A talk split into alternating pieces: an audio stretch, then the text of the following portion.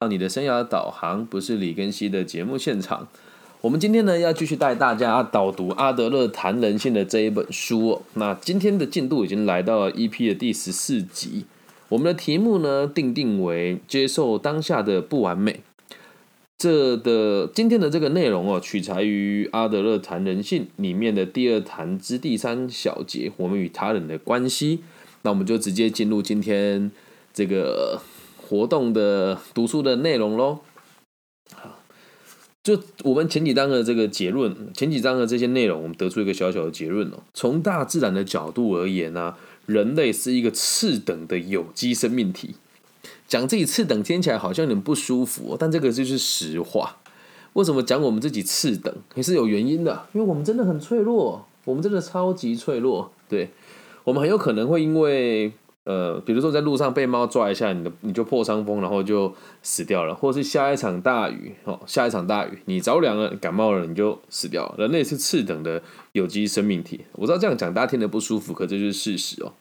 那人类的意识啊，普遍存在着自卑感与不安全感，这是每个人都会有的状况，非常正常。所以很多时候，我觉得很自卑，我觉得很不安全，很正常，这是每个人都会有的状况。而这样子的感觉会形成一种诱因，促使我们找到更理想的方法来适应环境。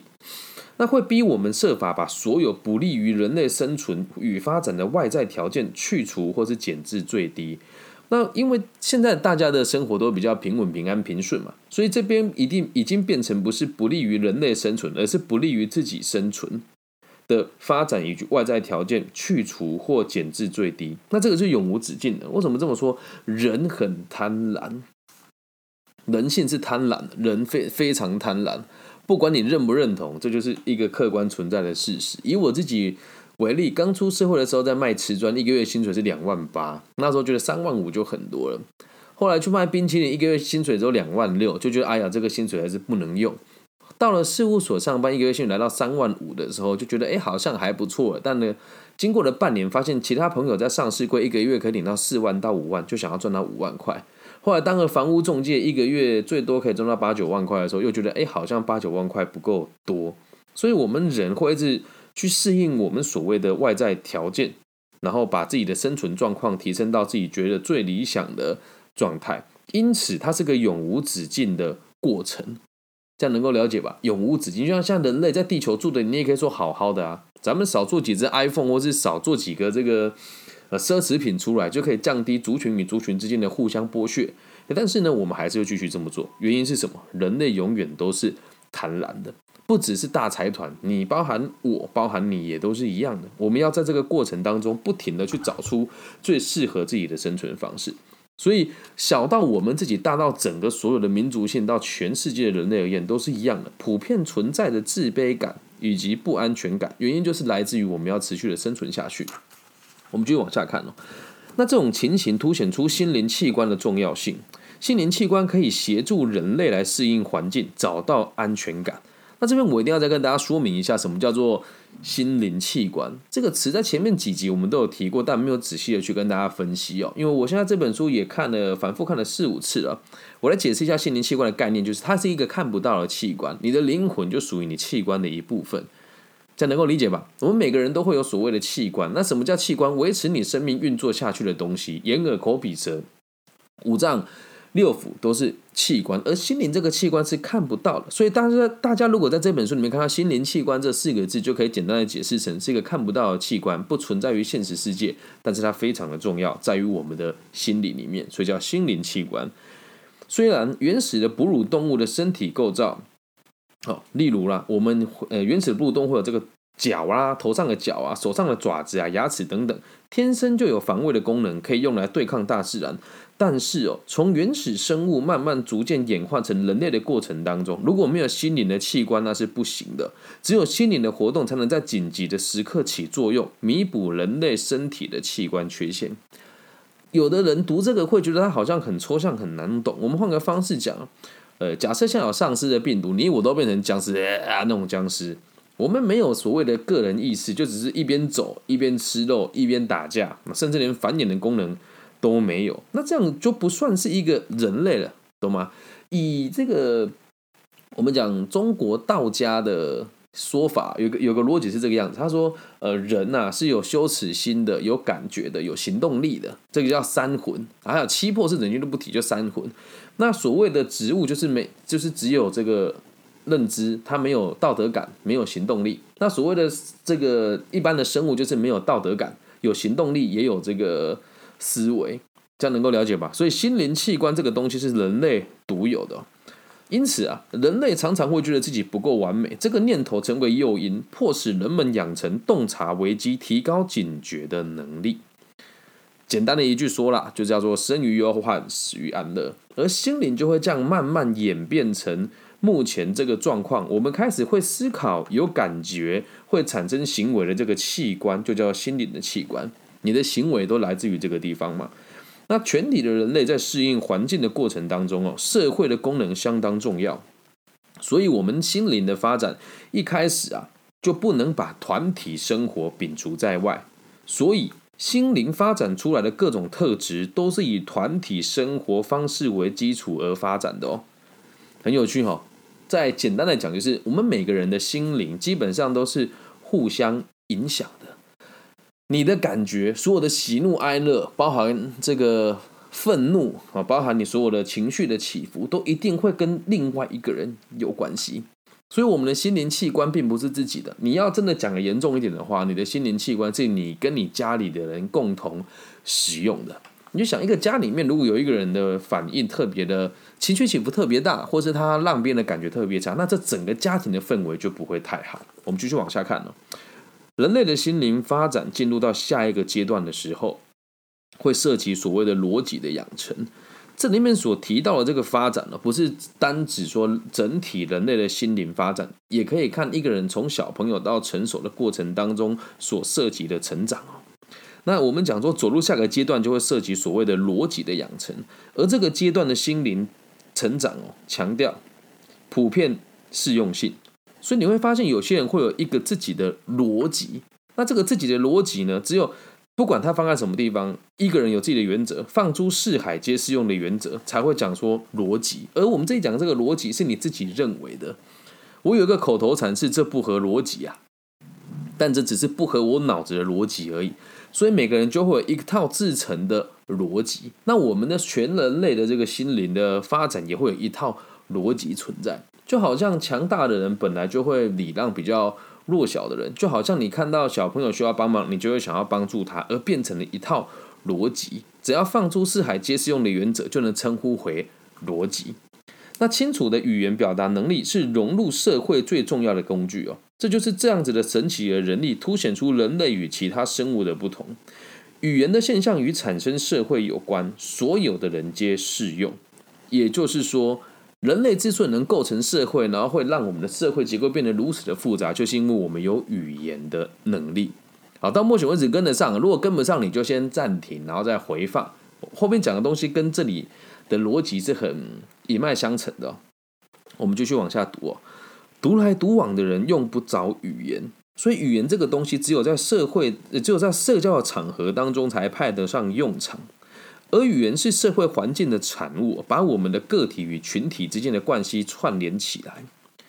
我看到这边的时候，就就就就在想，有的人会想，那聋哑的族群怎么办？记住了，语言这个东西，并不是只有从你嘴巴说出来，比手语，它也是一种沟通啊。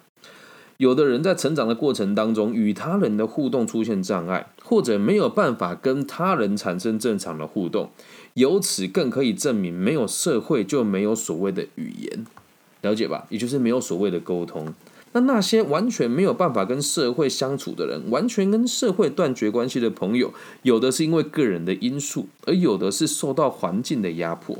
反正不管是哪一种情形所导致的，他们同样都受苦于语言能力的低落或语言的障碍，并且永远无法学习其他语言的才能。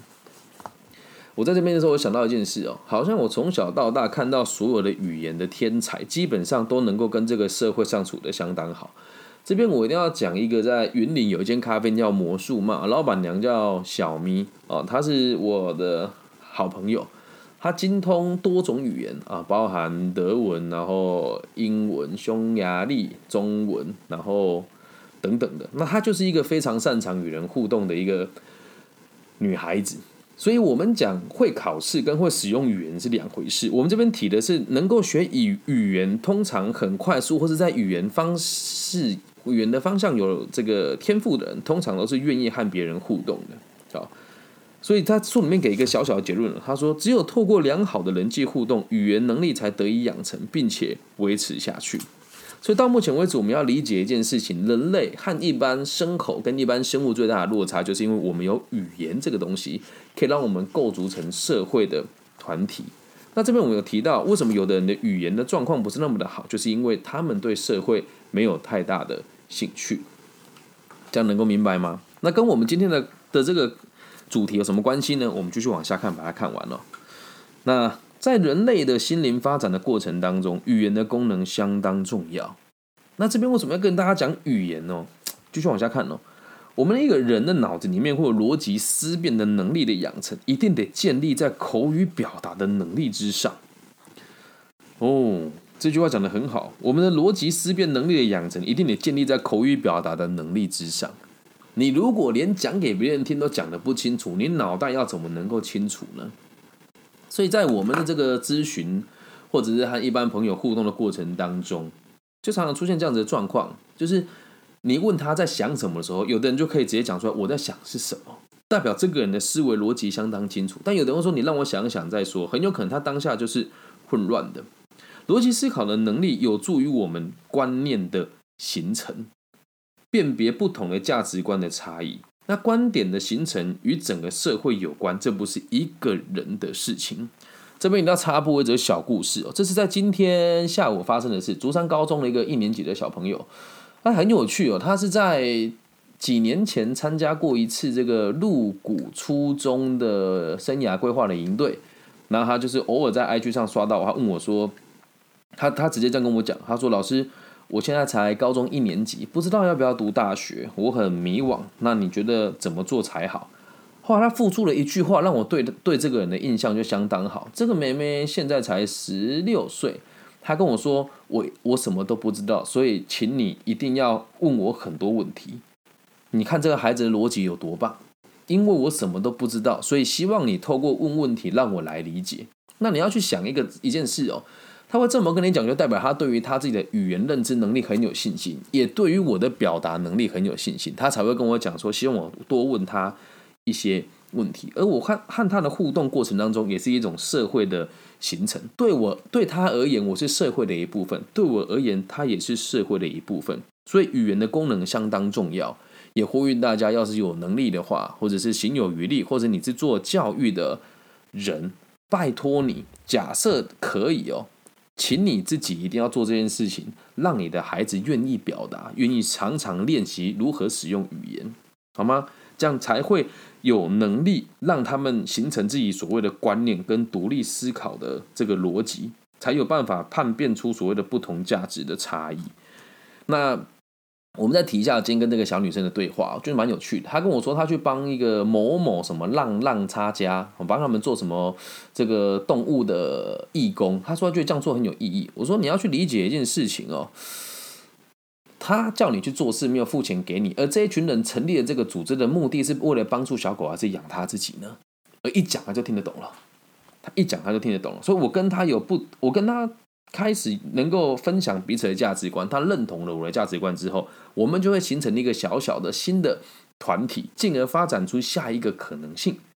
这样能够明白吗？所以，今天如果他的逻辑不清楚，我的表达能力不好，他无法理解我说某一些所谓的这个动物流浪团体的这个协会，这些人的目的是把小狗拿来当人质，让人家把钱给他花，并不是真的去帮助小狗。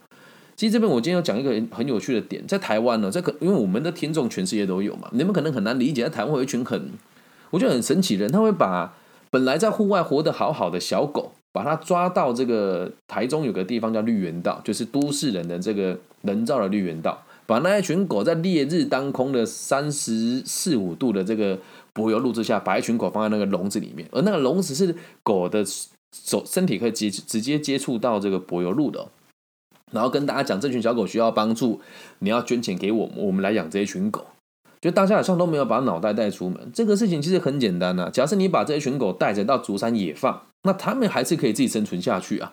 能够理解吧？所以我有自己的逻辑思考能力，但我也没有办法跟每个人表达，因为如果这一个在听的人没有这样子的逻辑思考的能力，或者没有消化讯息的这个功能，那他就没办法理解我要的是什么，酷吧？而如果我跟这个竹山高中的美眉，我们有了共识之后，我影响她，她影响她更多的同学，就能够导致我们的群体跟社会有一个新的推动，这样能够理解吧？好，继续往下看哦。思想和情感是所有人类共通的能力，我们只有认同这一点哦，才能够懂得思想与情感或思想与情感传递的意义。就像我刚刚今天跟这个竹山高中的美眉聊天也是一样啊。我把我的思想跟我的情感分享给他，我的情感带有一部分的戏谑跟嘲讽，说你怎么会相信这一群破番薯烂香蕉是来解决社会问题的呢？我把我情感分享给他，而我的思想是我们要独立思考的能力。你热爱动物这件事情，我是绝对认同的。但是你有没有想过，和你合作的这群人，他们真的热爱动物吗？不过这是我跟他的看法。好。那继续往下看，书里面有提到，我们看到美丽的事物会感觉到喜悦，是因为对美有鉴赏力、领悟力和感受力，而这样子共通的能力维系着人与人之间的关系与文明的命脉。一定又有人会问了，哎，老师，我们讲美跟我们文明的命脉有什么关系呢？哈，这一定要讲一个很有趣的事哦。命脉这个东西就是想一脉相传传下来的。人只要长得比较丑，通常就是作恶多端，或者是真的做了什么亏心事。所以你会发现一件很有趣的事情是，不管你在哪个区块，或者在南半球、北半球、东半球、西半球都一样，人都会越长越好看，越长越协调。的原因是他们所长长出来的长相，就是上个年代大家认为好的长相，而他们两个。人认同彼此的长相的美感，才会生下一个小孩，而这个小孩就会越来越漂亮。听懂那个逻辑吧？所以，对于美的这个鉴赏力跟领悟力，会影响人的文明的命脉啊。那我以前在这个马祖工作的时候，那边的女生长得特漂亮。如果大家有去过马祖，就会知道那边女生真的长得都是眼睛大大圆圆的，然后脚都是直直的，很匀称啊，然后就是玲珑有致。然后在某一次，我跟一个当地的女孩在聊天的时候，就闲聊，我就说：“怎么怎么马祖的女生都这么漂亮？”她她的回答让我毕生难忘。她说：“我们的祖先是海盗，所以会到附近所有的这个村庄掠夺最漂亮的女孩来这里当压寨夫人，所以当然每个都漂亮啦。所以我们对于美的这个鉴赏，力会影响到我们文明的传承呢。你看这个这一本书的内容讲的多好。”啊，好，大家再能够自己消化一下，我们继续往下看哦。欲望与意志啊，代表一个人的存在。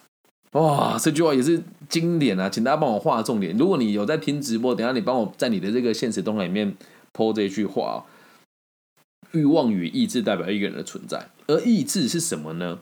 不过就是一种拿来弥补不适感的心理现象，也是一种用来帮助人类顺利适应环境的工具，就叫做意志。我个人认为我的意志力很强的原因，是因为我觉得不好的事情，我会想要去突破它。这句话真的形容的非常好，是一种帮助人们顺利适应环境的工具。所以意志只是一种工具而已哦。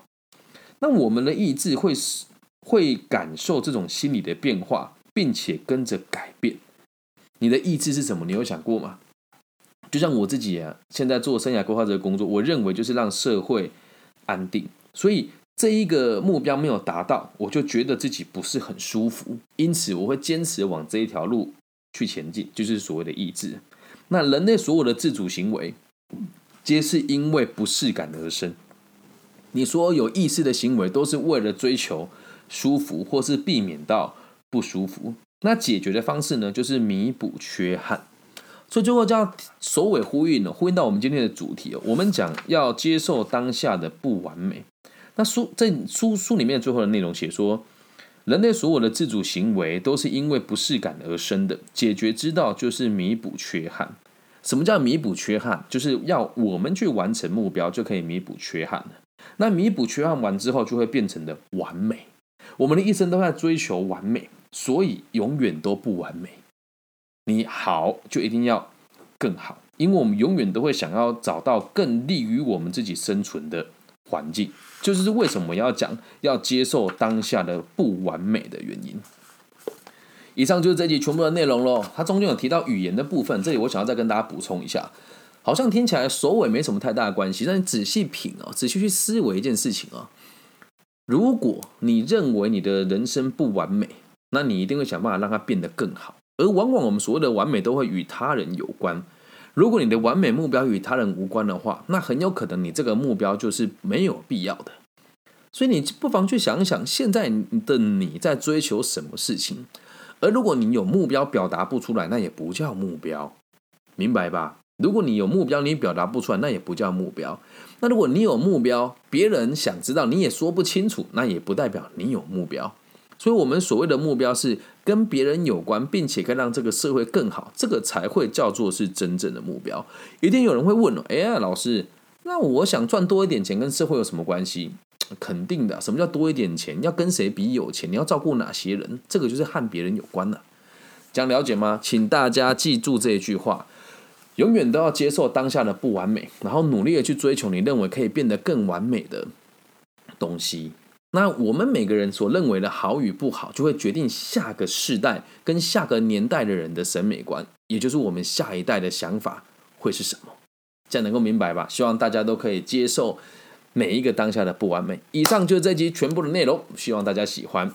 那如果大家觉得还不错的话，拜托你，网易云平台每天都是五六个人在增加，现在已经有七百二十几个订阅的朋友了。那在台湾，基本上我放弃了啦，因为。